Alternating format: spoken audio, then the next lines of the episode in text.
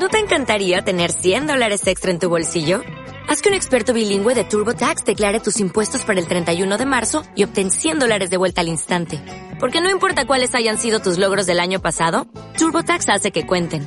Obtén 100 dólares de vuelta y tus impuestos con 100% de precisión. Solo con Intuit TurboTax.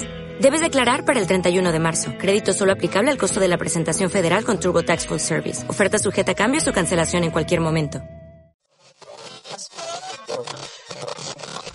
En 2015.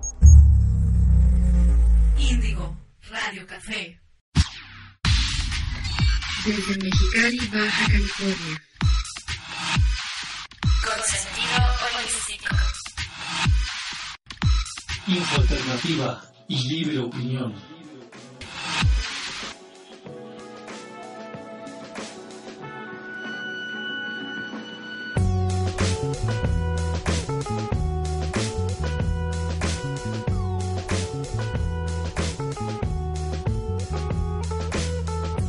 Mm, bienvenidos al quinto audioprograma de Índigo Radio Café, mes de junio 2015.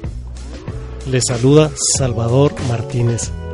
Me da mucho gusto que estén aquí con nosotros, ya que a continuación les presentaré nuestra sección de charlas de café sabor índigo, una plática muy interesante que tuvimos con la psicóloga Ana Claret Ojeda, talento de Baja California, sobre cómo nuestras emociones que no son enfrentadas, comprendidas y trascendidas nos pueden causar y nos causan sufrimiento innecesario, malestar y hasta enfermedades.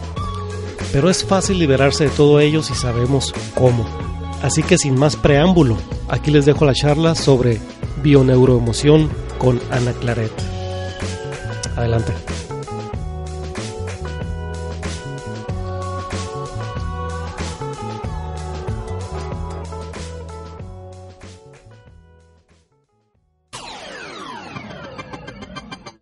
Amigos, bienvenidos. Resulta que en esta ocasión tenemos a, a una buena amiga.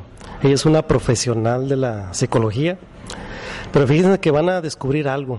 Es de las nuevas psicólogas, podemos decirlo, que están trabajando otros aspectos de la personalidad. Y vamos a hablar sobre un tema muy interesante. Ella maneja lo que se llama la Bioneuroemoción. bioneuroemoción. Pues bienvenida Ana Claret. Ana Claret Ojeda, ella es de Mexicali. Sí. Sí, y maneja la bioneuroemoción. Y bienvenida, gracias por estar aquí en Índigo Radio Café por primera vez. Yo te agradezco a ti la invitación y agradezco a todas las personas que están escuchando lo que vamos a compartir ahorita. Vamos con la pregunta básica antes de, de comenzar. ¿Qué es eso de la bioneuroemoción? Suena muy interesante. ¿eh? Dinos cómo te ha servido a ti la bioneuroemoción.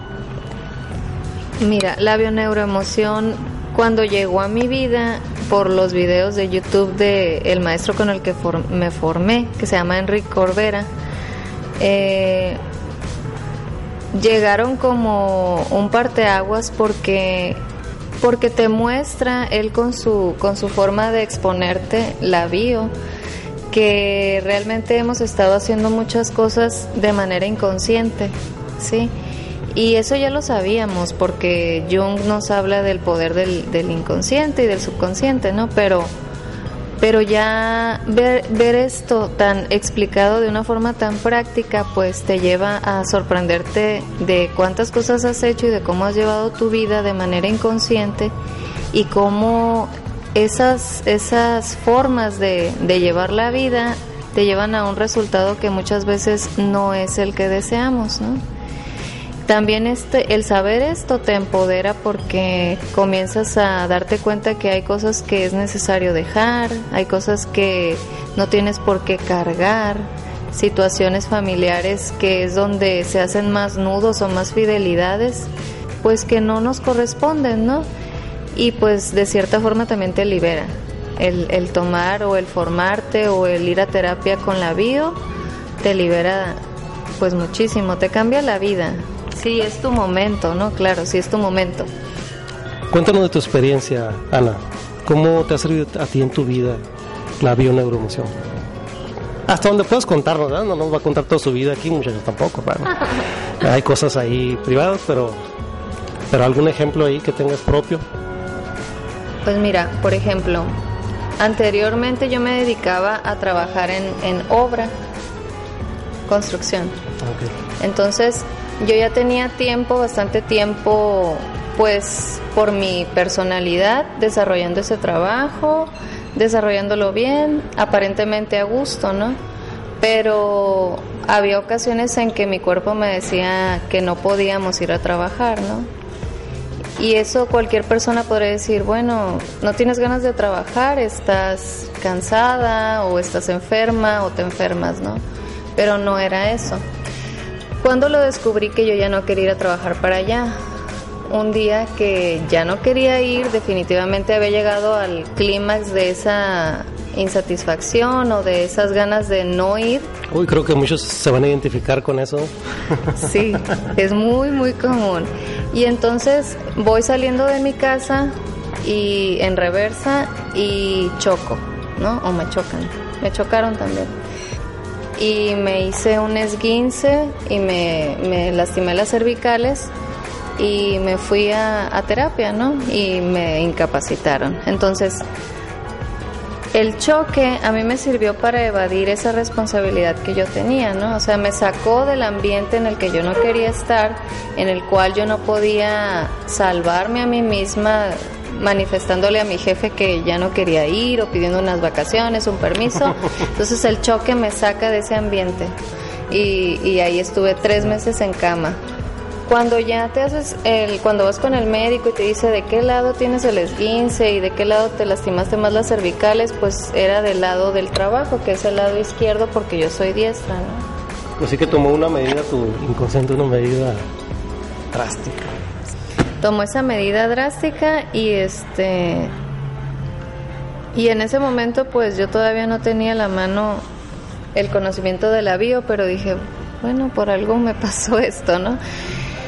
Ya cuando, cuando la bioneuroemoción, eh, cuando me formé en eso y descubrí lo impactante que puede llegar a ser el suprimir una emoción o un deseo, mm, porque escuché la, la experiencia de alguien que también por no querer ir al trabajo perdió la vista, yo dije, yo ya no más, o sea, yo ya no voy, yo ya no voy para allá porque yo no quiero ir para allá, ¿sí? Entonces, de, en esa medida drástica suceden, nos suceden las situaciones que nosotros mismos vamos, vamos maquinando, ¿no?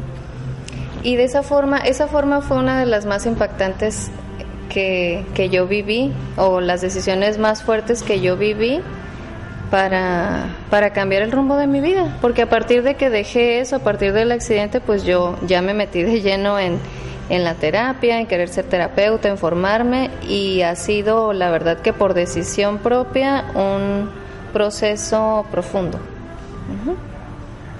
Ok, aquí Ana nos está platicando, nos estás platicando, Ana, que el riesgo de que suprimamos una emoción, porque esa emoción o nuestro ser va a buscar la forma de tratar de, de liberarla, esa emoción, y puede ser que no sea de formas muy placenteras ni muy, este, muy buenas para nosotros.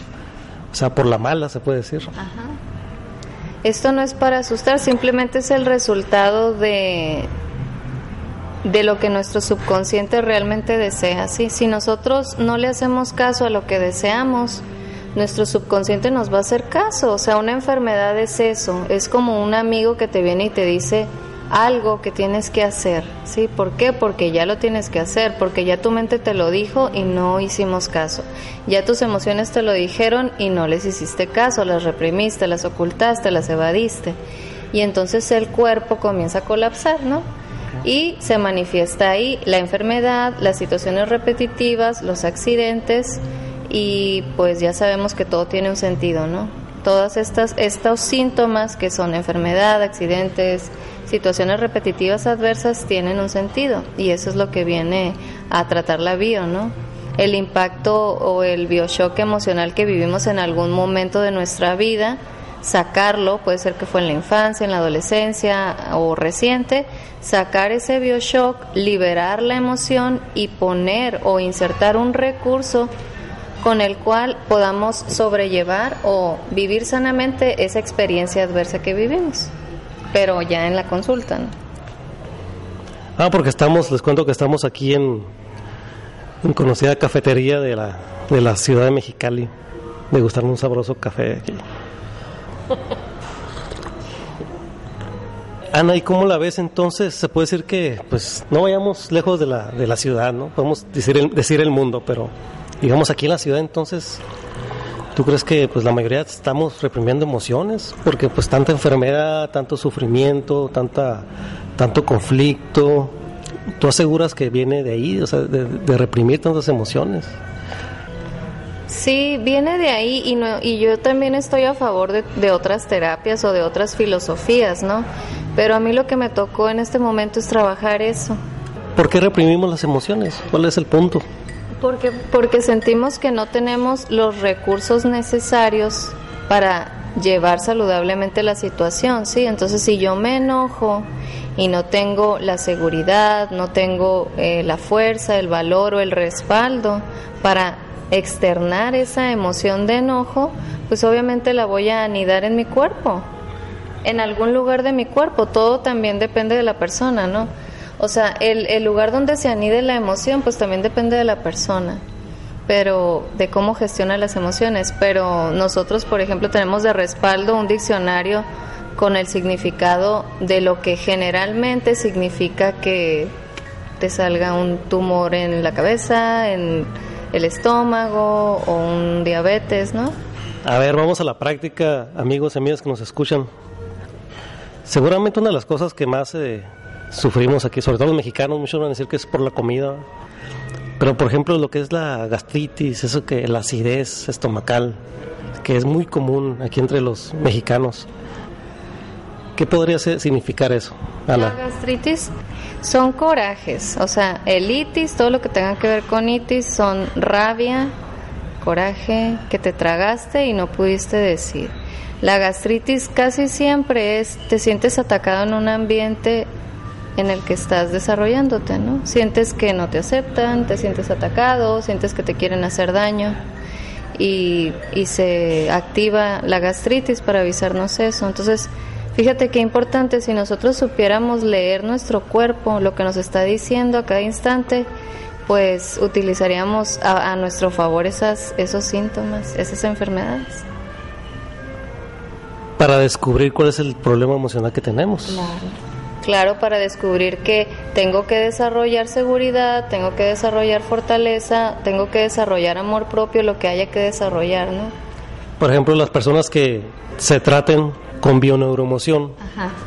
Van a llegar y ¿sabes qué? Pues me duele tal parte del cuerpo y siempre me duele. Entonces ahí ellos van a descubrir por qué les duele esa parte. Sí. Tú les vas a decir. Sí.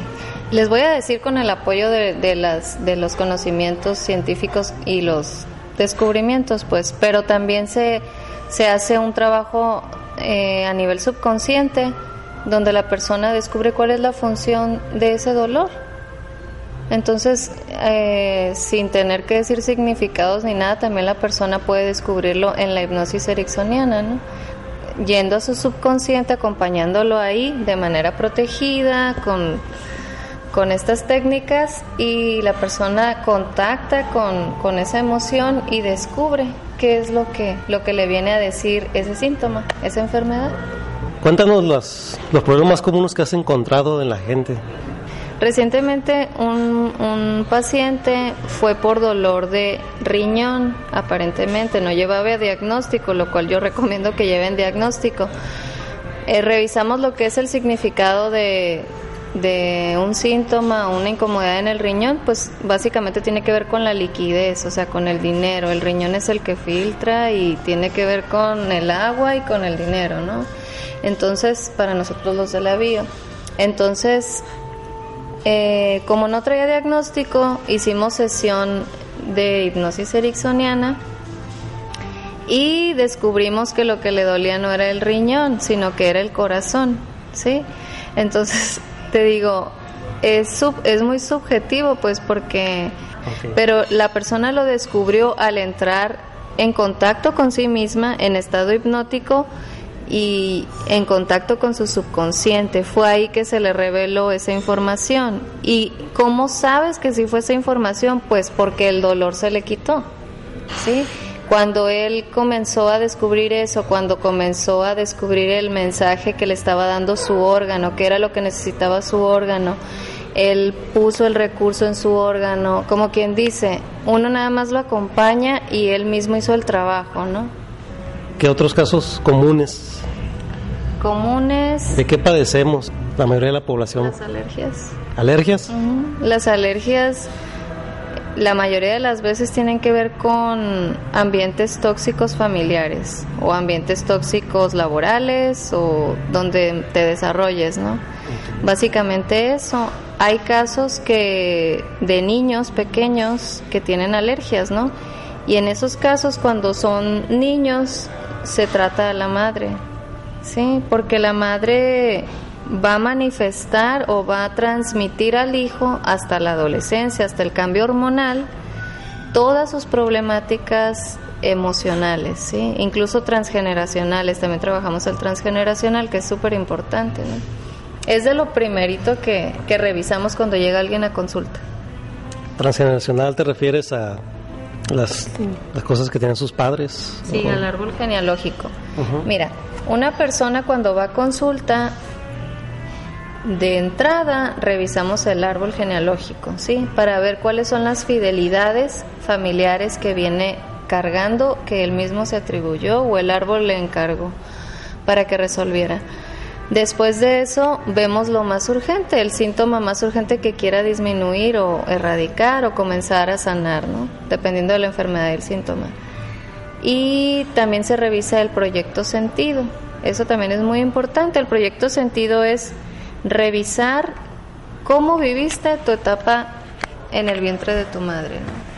Y cómo, y cómo, o qué plan tenía tu madre y tu padre antes de concebirte, qué plan de vida tenían ellos, qué plan, cómo veían la vida, o sea, todas esas situaciones son súper importantes, fíjate.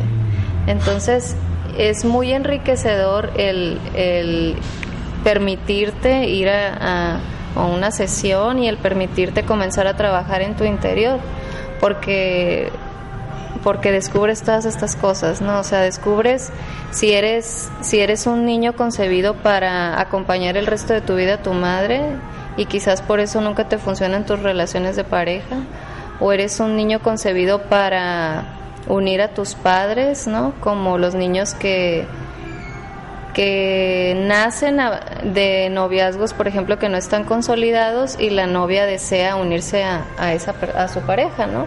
Y para eso tienen un hijo, se embaraza. Uno de los dos, ¿no? Toma esa decisión y el niño, toda esa vibración o toda esa intención queda impregnada en sus células. Y así va, va caminando naturalmente o por la vida va con esa intención ya impregnada en él. Entonces es súper útil descubrir qué sentido tenemos nosotros, qué, con qué proyecto sentido nas- nacemos, ¿no? Fuimos concebidos. A ver, para todos los que tengan mucha curiosidad, ahorita que hablamos de que cada emoción está relacionada con una parte del cuerpo y genera una enfermedad si esta emoción es reprimida. Ya nos hablaste de la alergia, lo que puede significar, nos hablaste de qué otra... ¿De qué? ¿De la gastritis? La gastritis. A ver, ahí está, una de las, ver, de las, ahí está otra de las clásicas. Diabetes. Diabetes, básicamente general, así, es falta de alegría para vivir. Ok. Sí, pero, pero la diabetes, por Bueno, ejemplo, mira, imagínate que tú de chiquito vives con tu papá y tu mamá. Tu abuela mm, ama mucho a tu padre, a tu abuelo. Tu, abuel- tu abuela ama a tu abuela muchísimo, pero tu abuelo se tiene que ir de viaje constantemente. Y ahí hay una, de- una separación ¿no? emocional, tanto de la abuela con el abuelo y tanto de los hijos. Entonces, esas separaciones emocionales, si no se llevan, si, si no nos adaptamos a esos cambios, eh, van generando heridas emocionales o emociones reprimidas. Sí, entonces la diabetes básicamente es falta de alegría para vivir eh, del resultado de una separación emocional muy fuerte, ¿no? Que casi siempre es en la niñez. Ok, mm, migrañas. Migraña mm, puede ser no concretar con acciones lo que deseas, o sea, solo traerlo en la mente. Traer en la mente tus proyectos, tus deseos, no atreverte a realizarlos y, y, y no bajarlos a la acción. Presión alta, alta presión. Querer sacar a alguien de tu familia. O sea, porque la, la sangre tiene que ver con la sangre familiar. Entonces, eh, se relaciona con eso generalmente. Tener un conflicto con alguien de la familia, puede ser. O Sí, por ejemplo, estás incómodo con alguien que vive en tu casa, pero como es de la familia, no te atreves a decirle que se marche y tu presión arterial lo que hace es empujar hacia afuera para sacar a alguien que tiene que ver con tu sangre, ¿no? Con tu familia. Simbólicamente, te fijas, también tiene es como es como muy simbólico el lenguaje del cuerpo. Es simbólico. a ver la bronquitis. La bronquitis generalmente en los adu- adultos es cólera o ira no expresada. Entonces guardas todo ahí en tu pecho, ¿no? Ahí la persona se puede sentir invadida en su territorio, ¿sí? Como que no tiene su espacio. El aire tiene que ver con el espacio. Entonces, ajá, se, se le dificulta respirar, tomar su aire porque se siente invadida. Y tiene cólera e ira y no lo expresa. A ver, ¿qué tal la obesidad? Mira, la obesidad tiene dos, dos ramas. Puede que, que tengas obesidad por acumular agua o por, o sea, que te sienta, que estés en sobrepeso por acumular agua o por acumular grasa, ¿sí? Cuando acumulas grasa es porque estás haciendo una capa, si te fijas la grasa es así como acolchonadita, estás haciendo una, una capa de protección. Sí, entonces si acumulas grasa puedes puedes saber si estás escuchando y eres eh, tienes obesidad que te estás protegiendo de cierta situación o de ciertas personas. Dependiendo de donde esté más acumulada la grasa significa diferentes cosas. ¿sí? A ver, ¿qué me dices de ese temible cáncer? ¿Qué onda con el cáncer? El cáncer básicamente es un conflicto de identidad, o sea, tantos años, tú sabes que el cáncer es una es una situación de que está, ha estado la persona mucho tiempo sin ser quien quiere ser realmente. Uh, eso yo creo que la mayoría de la humanidad, ¿no? Ante este sistema represivo de, de talentos y etcétera. Pero bueno, esos son temas para otros podcasts, ya se lo saben. Sí. Ok. adelante, adelante. Entonces, eh, la persona cuando, cuando tiene un cáncer, una de las frases mm, sig- más importantes o de lo que se repite internamente la persona cuando tiene cáncer es, eh, no soy quien quiero ser. Y hay algo que no quiere ver morir, o sea, no, eh, hay como un apego al pasado, ¿no? Apego al pasado. Algo mencionaste de que también estaba relacionado con la ira, o la furia, la rabia. Sí, con la ira también, con el coraje, o sea, Reprimidos, obviamente. Con el miedo básicamente, ¿no? De que, de que quiero voltear a ver al pasado y quiero estar ahí, no quiero que se termine eso y, y tengo un conflicto en avanzar también, o sea, tengo un conflicto de identidad. No quiero ser quien estoy invitado por la vida a ser, ¿no? A ver, vamos con padecimientos menos, eh, menos tenebrosos. Por ejemplo, la celulitis. La celulitis, por ejemplo, aparte de, de que tiene, tenemos que revisar si hay obesidad, A ver, chicas, atención. Es, es vivir un acontecimiento de abandono y dependiendo de dónde esté ubicada, pues vamos a saber de qué tipo de abandono se trata, ¿no? A ver, un ejemplo, un ejemplo.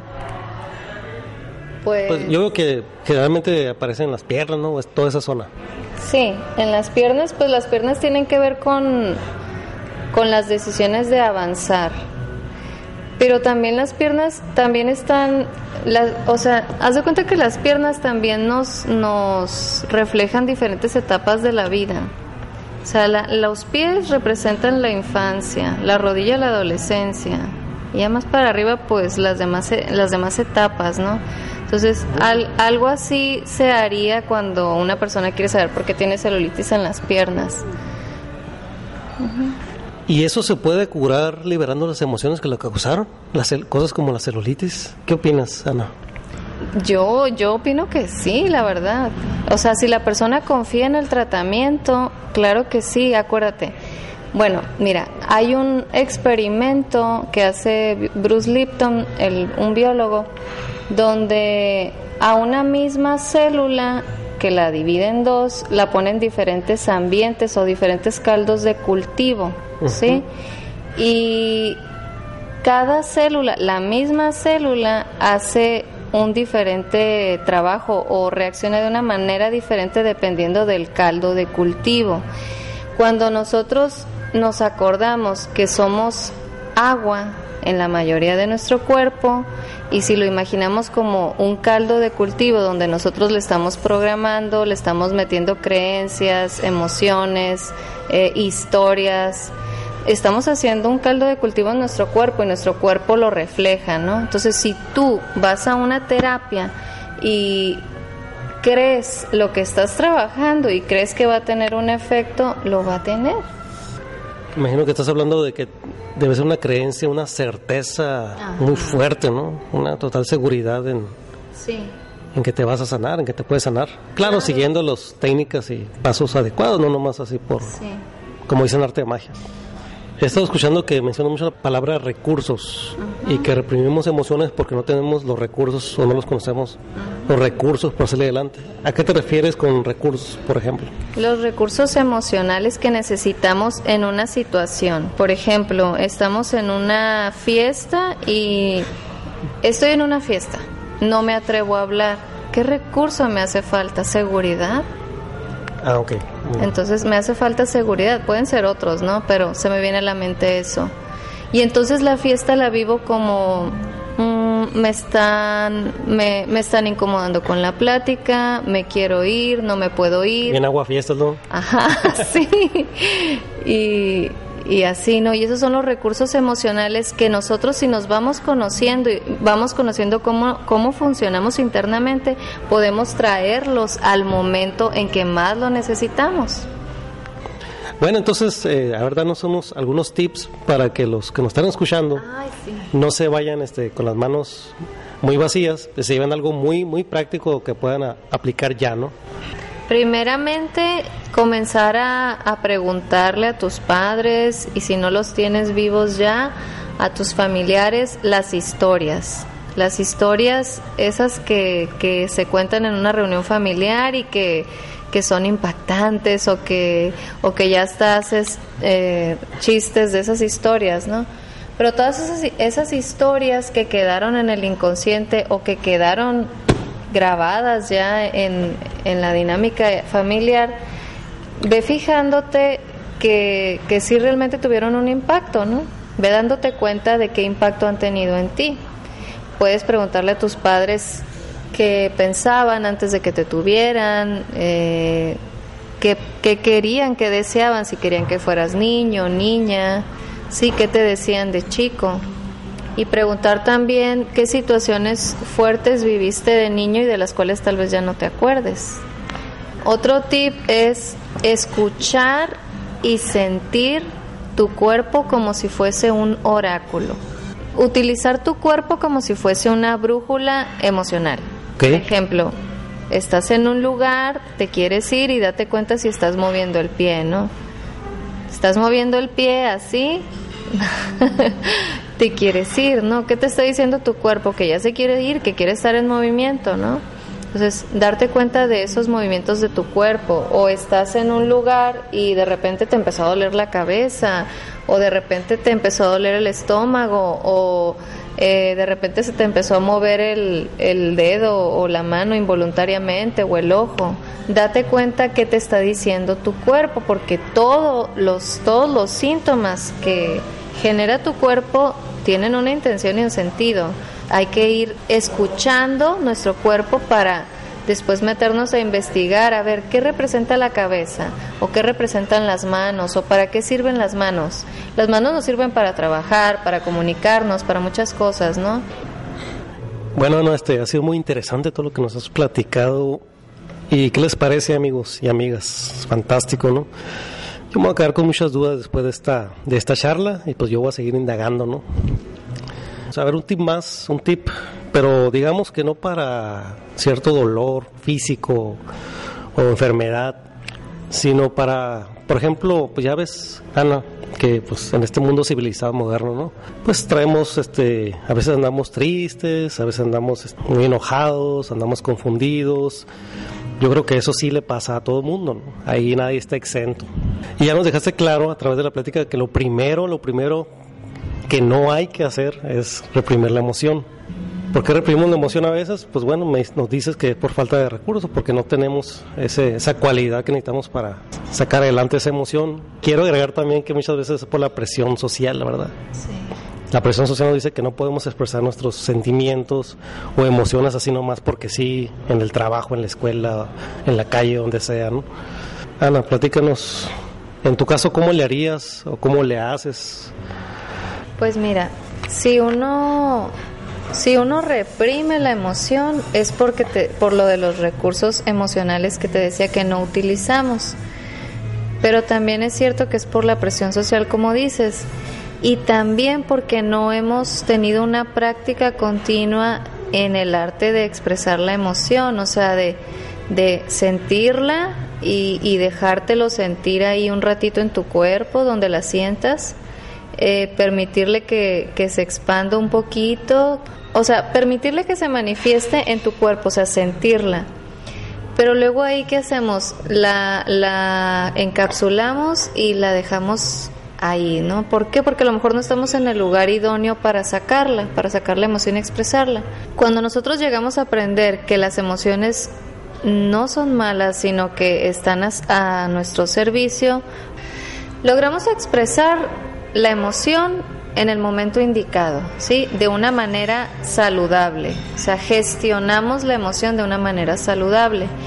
Muchas veces nos quedamos con esas emociones, las atrapamos nosotros mismos, ¿no? Porque interiormente creemos que aquella persona hacia la que estamos desencadenando, generando esa emoción, tiene la culpa de que nos sintamos de esa forma, ¿no? Que nos sintamos con coraje, tristes o etcétera. Y lo que estamos haciendo ahí es ceder y interpretar de una manera errónea eh, que los otros nos están haciendo daño, que los demás, los que están lo, con los que convivimos, las personas con las que convivimos, nos están haciendo un daño, ¿sí? Pero eso es, es, es erróneo, ¿no? Uno, uno es el que gestiona la emoción, el que permite que surja, y lo que sucede cuando pensamos que el otro es responsable de cómo nos sentimos es porque ahí hay un conflicto, ¿no? Hay un conflicto de, de no saber que nosotros estamos interpretando esa situación en relación a ciertas creencias, a ciertas expectativas y el otro no los está cumpliendo, pero no quiere decir que sean responsables los demás o los demás nos estén haciendo enojar o nos estén haciendo sentirnos tristes. Entonces, uno puede tener en cuenta eso, uno es responsable de cómo se siente, ¿sí? Uno es responsable de cómo se siente y revisar qué es lo que estoy pensando del otro, revisar quizás en un, en un diario, llevar un diario, llevar un cuaderno o en el iPad o en el celular, qué estoy pensando cuando me enojo, qué estoy pensando cuando me siento triste, porque básicamente eso es, cedemos el poder total de nuestras emociones a esos pensamientos, ¿sí? Detrás de ese sentimiento hay un pensamiento que está sosteniendo la emoción. Entonces hay que darnos cuenta de qué pensamiento, qué creencia, qué expectativa está sosteniendo esa emoción. Eh, vamos a los- un ejemplo práctico. Digamos una situación. A ver, sí, una situación, por ejemplo, mi mamá me invitó a comer a su casa y yo no quiero ir. ¿Sí? La situación, mi mamá me invitó a comer a su casa. El pensamiento, No hizo chilaquiles. Ajá, no hizo chilaquiles. Esa es la situación, ¿no? Y en otra columna tú pones tu pensamiento. No quiero ir porque me aburro, no quiero ir porque le pone mucho chile a los chilaquiles, no quiero ir porque va a estar mi tío el que me cae mal, o etcétera, lo que tú le quieras poner. Después de ese eh, de esa columna pones el sentimiento, ¿sí? A conciencia, ¿qué te genera, qué emoción te genera esa situación que estás escribiendo ahí? ¿Cómo me siento cuando pienso que no quiero ir, pero voy? ¿Cómo me siento cuando pienso que va a estar una persona que me cae mal ahí, pero voy o me quedo? ¿Sí? ¿Cómo me siento? Entonces, si te das cuenta con esa, con esa estructura sencilla de escribir en tu cuaderno todo esto, rápidamente te vas a dar cuenta que tú eres el responsable de cómo estás experimentando la vida, ¿no? Uno puede también retomar las riendas de, de su mente, de su pensamiento, del mecanismo de la mente que no para. Entonces, es responsabilidad de uno retomar las riendas y si no nos gusta un pensamiento o si ya lo detectamos que no que no nos que no nos hace bien ese pensamiento, pues comenzar a depurarlo, ¿no? Hay muchas técnicas. Seguramente muchos están, muchos de ustedes están pensando que no es tan fácil como se dice, ¿no? Pero me imagino que con práctica y con una decisión, con una voluntad firme, se puede, se puede lograr, ¿no? Claro. Ahora sí que ni que fueran enchiladas, ¿no? No. Tantas emociones y pensamientos. Ajá, pero ajá, pero comenzar con ese con ese registro que te digo es sencillo. Situación, pensamiento, sentimiento y qué hago. Al final qué hago? Me quedo, me voy, me muevo, hago algo por mí. ¿Qué hago? ¿Sí? Digo, hay tanto que disfrutar en este planeta todavía, hombre. Que estar en rollos, sin tantos rollos ahí. Vamos a empezar a, a sanarnos de una vez, que a lo mejor ya no nos queda mucho tiempo. Bueno, entonces este, veo que tenemos mucha tarea que hacer con las emociones de, tristeza, de ira y, y, pues como la depresión que es muy común, ¿no? Sí, por ejemplo, si se nos presenta una situación y nos sentimos deprimidos, lo que podemos hacer es sentarnos, pararnos o ahí donde te encuentres, comenzar a mantenerte presente. O sea, ¿qué estás haciendo? ¿Estás cocinando? Ok, y notas que te sientes triste. Bueno, lo más seguro es que estés recordando algo que te hace sentir triste, ¿no? Y lo más sencillo es volver tu atención, volver tu atención a donde estás. Si estás cocinando, pues órale, a partir conscientemente la cebolla, a preparar conscientemente la carne, a observar los colores, los olores del entorno donde estás, ¿no? Eso es lo más sencillo, aunque no es tan sencillo, requiere de práctica para, para comenzar a mantenerte presente y minimizar esa emoción de tristeza o de coraje. No, tengo entendido, Ana, que pues eres una, aparte de ser una profesional, ¿no? Una profesional bien estudiada y todo eso, también eres una persona con, con mucha fe en Dios o muy dada también a la espiritualidad en sí. ¿Cómo concilias tu trabajo? ¿Cómo juntas lo que es tu, tu actividad profesional con esa con esa fe o con esa conciencia de la divinidad que ayuda para tu trabajo. Claro, claro que ayuda y, y es un parteaguas también en, en mi trabajo, no como profesionista. Actualmente yo lo que hago es pues disponerme todos los días a, a, esa fuerza divina, como dices, a, a Dios, entregarle mi día, mi trabajo y y practicar o, trabajar a través de esos dones que solo, dones poderosos que solo Dios nos puede dar, ¿no? Y que todos tenemos.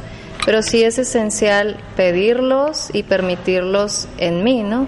Y de esa forma es como yo, yo trabajo. Yo mi trabajo lo entrego a Dios, me dispongo a recibir la sabiduría o la certeza o lo que necesite yo para realizar un trabajo de calidad para la persona que viene a la consulta. De esa forma yo consigo conectarme más, conectarme realmente con la persona que viene a la consulta. Qué interesante porque muchos se imaginan llegar con un psicólogo y estar ahí, estar ahí en un sillón con, siendo interrogado o estar hablando interminablemente o con técnicas frías. Me imagino que en tus consultas hay un toque más humano y un, tal vez más espiritual es fantástico. Pues ahí está, amigos, Ana Claret. Tengo aquí en su en mis manos un ¿qué sería? un volante que dice Emotio activa tu curación física y emocional. Me imagino que emotio significa emoción en latín. Sí. En latín. ¿sí? Platícanos cómo te pueden alcanzar, cómo pueden... eh, todos los que están interesados en saber más, hay mucha información muy interesante. eh, todos los que quieran asistir a tus consultas, ella es una profesional que recibe a mucha gente ahí este, que, buscando respuestas, pero sobre todo buscando sanación y liberación, ¿verdad? Sí, Sanación y liberación práctica, así es. práctica con las emociones, directo al punto, ¿verdad? Sí. Tu página de Facebook y tu correo, a ver. No, Sí, para estar en contacto, el correo de Emotio, que es el proyecto de, de las consultas y de charlas y conferencias. ¿Es tu marca personal, se puede decir? Sí, Muy es bien. el nombre. del Excelente. proyecto. emotioconsultas@gmail.com y la página de Facebook donde publico pensamientos o tips o informes sobre charlas es Descubre tu emoción. Facebook diagonal Descubre tu emoción. Ahí está amigos en Facebook, descubre tu emoción y su correo emotioconsultas arroba gmail.com. Excelente, algunas últimas palabras para todos los que nos escuchan. Ana, Nada más que los espero, eh, que amo mi trabajo y que estoy abierta a recibir a la gente para atenderla con el corazón. Muchas bendiciones Ana y gracias por estar aquí. Gracias. Gracias a ti por, por esta charla tan, tan bonita y tan amena. Gracias. Pues ahí está, amigas y amigos, la importancia de no reprimir las emociones y conocerse a uno mismo y así poder ser libres y plenos. Síguenos visitando en indigoreocafé.com, en Facebook, Indigo Café y en Twitter. Gracias a Ana Claret y a todos ustedes que hacen posible este proyecto. Un gran abrazo de Salvador. Estén pendientes, regresamos.